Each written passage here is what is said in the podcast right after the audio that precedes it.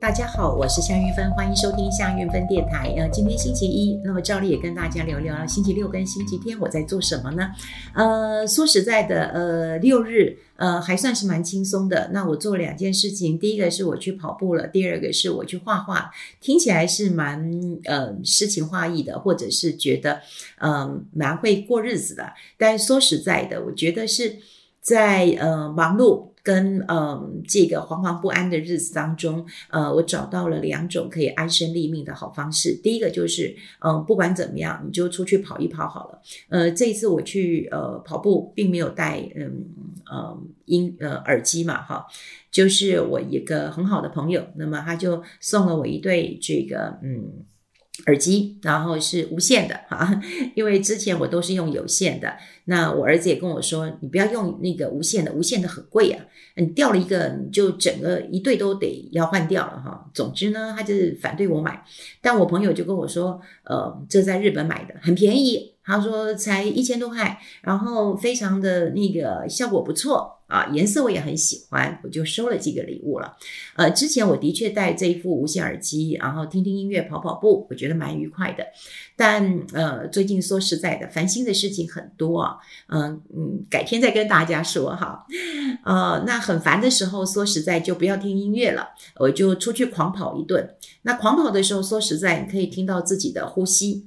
呃，你什么都记不得，你也没办法思考。我觉得我在呃听音乐的时候，说实在还跑得很慢，跑得很轻松，然后听听音乐，有时候还跟着哼两句。但我在没有听音乐的时候呢，我就是努力的往前跑，呃，然后你就听到你的心跳，然后很喘，然后我就调调整一下呼吸。总之，我每一时每一刻都在呃注意的自己。好，所以呃，六日我就跑了两天，呃，虽然有点累哈，但是说实在的，嗯、连续两天跑，第一天，嗯，就穿一般的这个呃运动的裤子，第二天我一个朋友跟我说，你穿一下压力裤吧，哎，我就觉得我不喜欢穿压力裤，压力裤穿的呃全身就很紧嘛，哈，就觉得不舒服，后来我决定穿一下，后来我也觉得很好，所以其实 我常讲啊，就人生其实有很多。嗯，烦恼的事情啊，以前我听歌的时候都讲说，哎，那个呃，烦恼会一直来，但新的烦恼就会取代呃旧的烦恼。我也都觉得啊，听歌嘛，浪漫。后来我真的觉得是这样。呃，当你心中有更多烦的事情的时候，那压力裤再紧，你已经也也也不成什么问题了。好，那呃，除了跑步之外，其实我当然就画画了哈。那画画现在还没有还没有完成，但如果如果完成，我想我会 po 在粉丝团当中，让大家恐怖看到。呃，这这这一次的话，其实有点呃困难。嗯、这个困难就是其实很简单嘛哈。像我儿子会跟我说：“妈，你你这个画太简单了吧哈。”我记得我以前跟他讲说，我画画还是那个幼幼班。我说我才刚开始学没多久，是幼幼班。他东看西看我的画，就说：“妈。”你真的不是幼幼班，你是启智班啊！哈，就这样子。那这次呃呃画的是嗯，就是一个呃桌面上，那有一块蕾丝的呃这个呃这个白布，然后上面放一个瓶子。诶，听起来你这样有没有概念啊？就觉得诶，它是一件很很古典技法的一个画法。说实在的，呃，它就是一个。桌子，然后一个上面一个瓷瓶啊，然后下面就是有这个白的类似的布料啊铺上去，上面放个瓶子，那这个啊蕾丝就垂坠在这个桌边。啊，这样讲之后，你就会觉得非常非常的困难。说实在，它其实是很简单的一幅画。呃，打完草稿之后，你大概就花瓶的位置定位，呃，桌子的高度定出来之后，然后布条垂坠下来的，你大概也能够掌握到了哈。那但是我在嗯画的时候呢，呃，的确是碰到一些问题啊。的呃，这个眼睛都快瞎了哈，因为布它会有皱褶，那么在皱褶的时候，它就会有呃光亮明亮不一。一样的地方哈，你觉得它就是白布，但是它在呃折起来的地方，它就会稍微暗一点。那在嗯这个没有皱褶的地方，它就会比较亮一点。那蕾丝，蕾丝它又透着后面的嗯，桌子的颜色，所以呀，这样我这样讲，你就会知道我看到多少细节。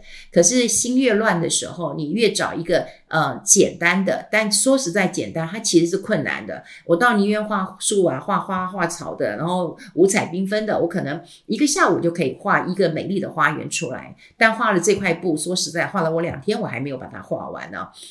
好，那当然心里嗯定不下来嘛，哈，这也是一个嗯大很大的问题，所以我就靠着呃一静就是呃坐下来好好画个画，一坐下来也是三四个小时就这样过去了，也没喝水，也没上厕所，另外就是一动一动就是出去跑一跑吧，就两天就过去了。那呃除了这两天报告之外呢，我也要跟大家讲，在礼拜五的时候。礼拜五的时候，刚好我这个呃制作人也呃刚好有一个新闻趴过来跟我看说，你看就是啊、有这样的一个网红，那么他讲了一句话，那么台湾就呃在拼命报道说台湾的房价其实是不合理的，比泰国贵了五倍之多哈，所以不合理不合理，所以他出去玩就顺便买了一间房子啊。那我看到这个新闻，我也觉得，哦，我就回他一句，我说，哎，这就是社会的乱源了哈。就是以前大家就讲过，就是网红一句话，大概也胜过呃老师学校教的哈，也也胜过这个教授几十年的一个呃学问了。反正就网红一句话，那大概就打死了很多。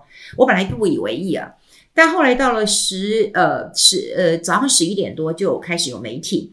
那么就打电话给我啊，就问我说：“韵芬姐，你可以帮我们评论一下这个呃新闻啊？哈，那我们有什么角度啊？什么什么讨论？”那我跟他说：“啊，我不评论。”他就问我为什么？我就说这种嗯没有大脑的随便的一个言论，嗯，我不想评论哎，哈。那他就说，哎，他很红哎，呃，他很红哎，他还有跟呃这个嗯总统候选人，其实我真的不知道他跟哪个总统候选人，我是真的不知道，我是真的不知道，就是我到现在也没查，就忘了要查一下，就他有跟总统候选人有有有拍过片子吧，还是怎么样，我不知道。那他意思就是，这位记者就告诉我说，他很红啊，然后你你你可不可以呃评论一下？我说我不想评论，我说你光光以台湾来讲，我说你看呃。台湾的房子，你不管是说各个区域就就差了很多了，对不对？你说台北的，你在这个呃信义计划区跟信义区就有差吧，对不对？就有差吧。那你说新北，新北的话，你说哇，中永和、板桥，好，你再到泸州，再到五股啊，或者是说你到了那个呃新北贡寮，嗯，因为贡寮是我很很喜欢去的一个地方，那价钱也会差很多。那更别提就是说台湾其实也不太大，但你北中南的价格也差很多。所以你你没有办法去呃衡量哈，就是说哎哪里不合理？那更何况你把台湾跟泰国比啊，哈，跟跟泰国比了哈，那我也觉得说不应该要呃透过我们这样的一个嗯评论，让这个消息炒得更红。我知道。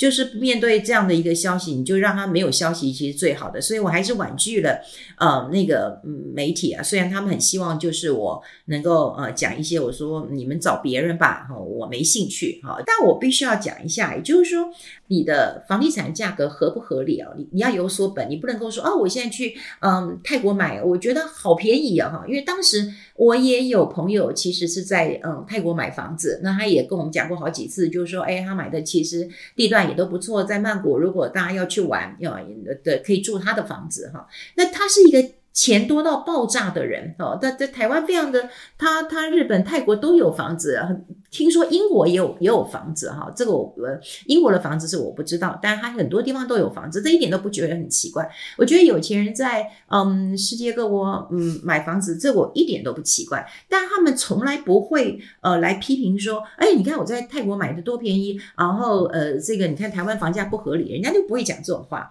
那另外就是我也记得我的朋友告诉我，就是说呃。在泰国买房子固然便宜，但是，呃，他那时候也跟我提到一点，但我那时候有点印象，所以我就觉得，嗯，还没有查证，就起码就是你的你有没有产权？好，也就是说你是持持持有制嘛，还是有这个呃产权的哈？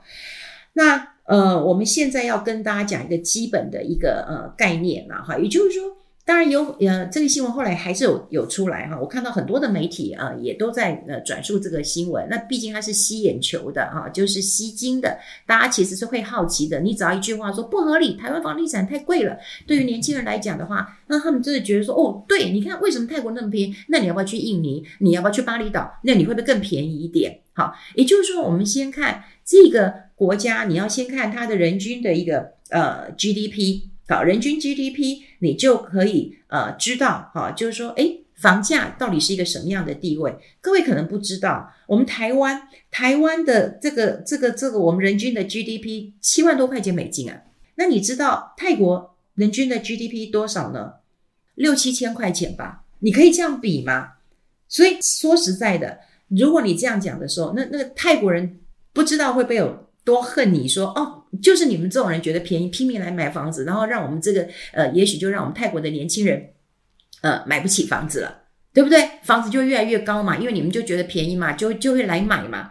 所以这也在台反反映到台湾一个状况，也就是说，很多人都会觉得房地产，像我也听过以前有很多人买房子的时候就告诉我，那他也有钱，他就说房地产任何时候买都贵啊，你什么时候觉得便宜过？也对，我当年买房子的时候我也觉得贵啊。虽然那时候我买在呃新店一平二十几万，我也觉得贵死了，贵得不得了。而且我买房子，我爸爸还说你怎么这么笨？我一平才买七万，你买二十几万。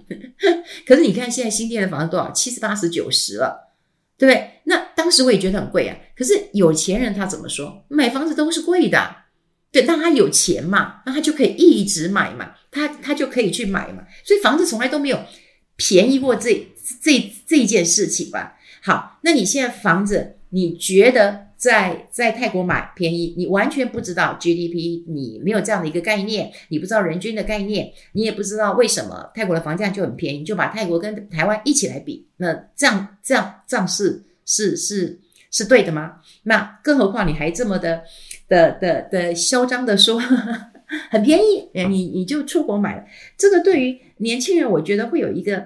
呃，效应就是说，当然他本来就讲说他要嗯拼命赚钱，我知道他很会赚钱，而且他很年轻，这这非常年轻的一个人，拼命赚钱，然后拼命的把它呃花掉，这 OK，你的这个三观，我们我我们不用去评论你，但是你能不能呃，就是。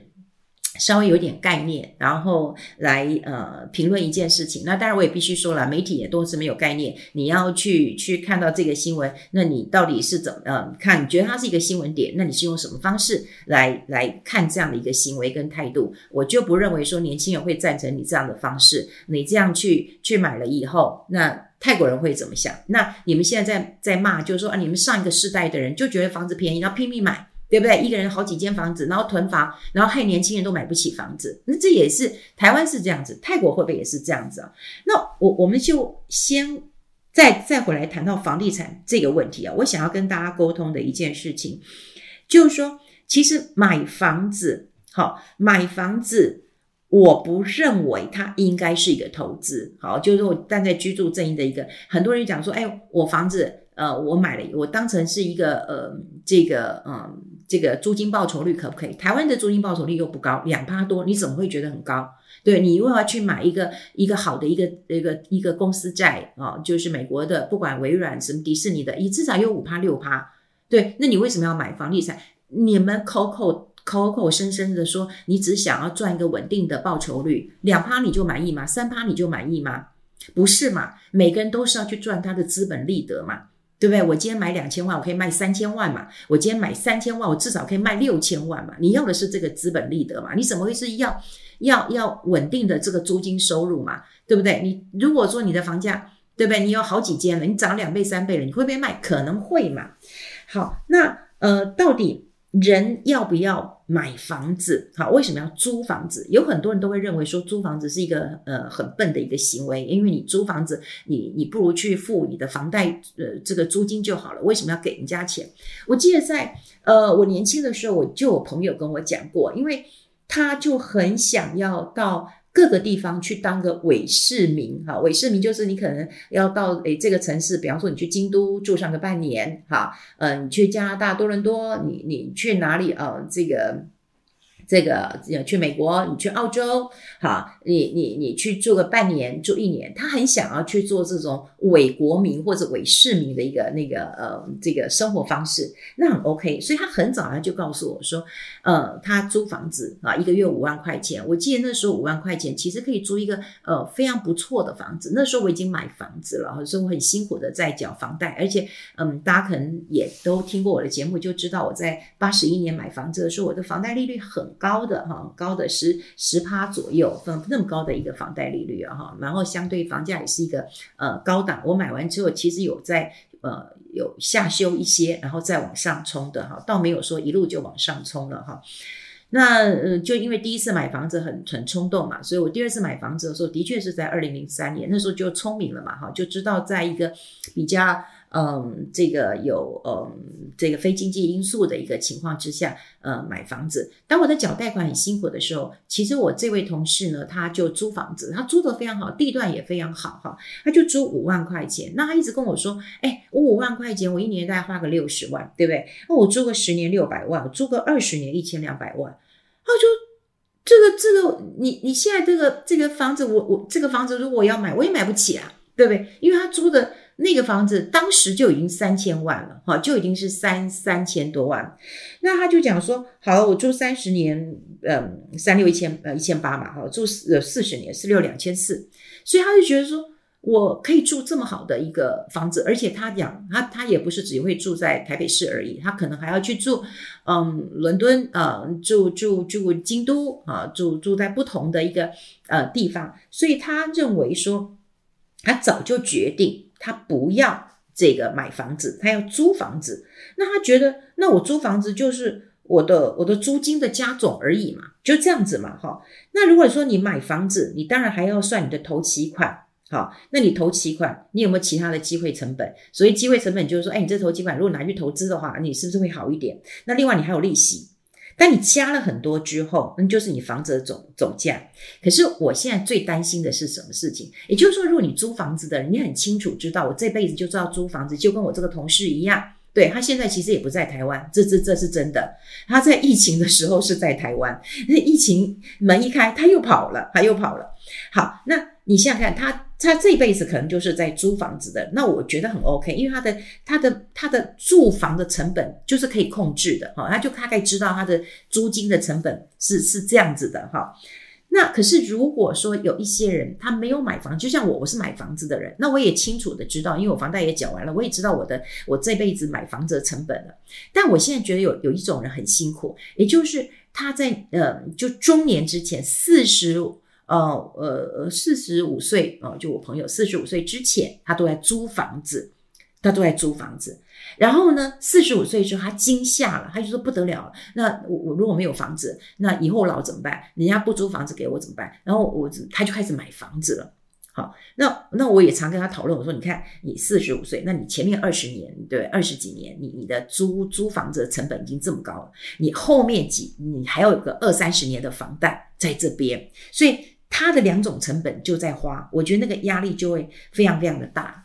那回过头来，我们就帮大家再做一个整理，也就是说，当然现在，嗯，这个呃选举期间嘛，哈，有人讲说，哦，那个那个你买房子啊，那你政府会帮你出头期款。可是我跟你讲，这帮帮你出头期款，只是你暂时不用出，并不表示你不用出，对不对？那你未来呢？未来你是不是要付？要嘛。那你如果说要本利一起还的时候，你有没有办法一起还？好，一起还。那另外就是说，真的啦，房地产的一个一个一个一个走势，你说实在的，它不大可能会跌。好，就像最近我也是，嗯，这一阵子一直在跟我的孩子讨论这件事情，因为他也在看，疯狂的看看看房子。对，那我就跟他讲，他就骂房子会不会跌？我说你觉得房子可能跌跌跌跌个五成吗？跌个你买得起吗？跌跌跌打五折吗？打七折吗？打八折？他就说嗯，应该很难。如果搞不好打八折就已经有人先抢了，因为他们现在有很多房子看了以后，诶，他才要要考虑哦，就立刻就有人买走。也就是说，有钱人这么多，你长期看起来房子其实你说要要跌，其实很难。我们很多人都在等，说等房子要要要跌，很难很难很难，真的是很难的一件事情。那有这么多人。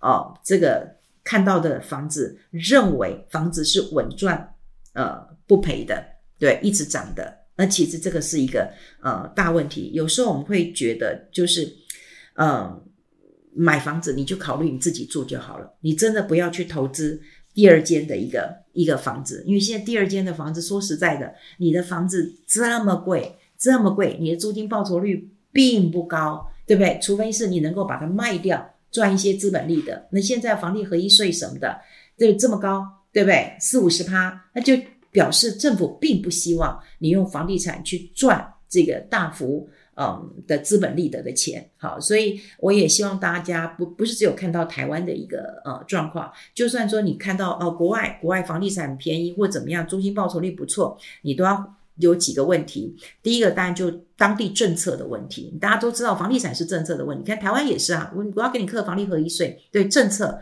它优不优待外呃就是外国人来买，对不对？第三个产权的问题，第四个就是我刚刚讲过当地法律的问题，还有个最重要问题汇率的问题。对你买到的这个房子，它在汇率上对是不是能够比较稳定一点？所以呃，买房子在国内是一件大事，在国际上也是一件大事，所以它绝对不是一个哗众取宠的一个嗯这个嗯内容，大家叫一叫就好了。也许我们就当做嗯笑话看看。不过回过头来，如果你要买房子，或者是帮小孩去做这个思考，你一定要知道小孩想的是什么，他的未来。会是在哪里？再帮他做一些呃这个决定。那如果说行有嗯行有能力，你帮他一点，我我觉得 OK。我现在观念也没有说死死的都不帮啊，帮一点可以，但是要确保你自己的钱。哦，是够你过你退休生活的。好，这也就跟大家呃来分享一下对这个新闻事件的看法，还有对于呃房地产的一些看法，希望也可以得到大家的一个呃共鸣，对不对？房地产就自己住就对了，哈、哦，也不用把它当成是一个投资的一个呃工具了。我觉得这才是对我们下一代最好的一个方式了。好，跟大家分享，这边我们下次再见，拜拜。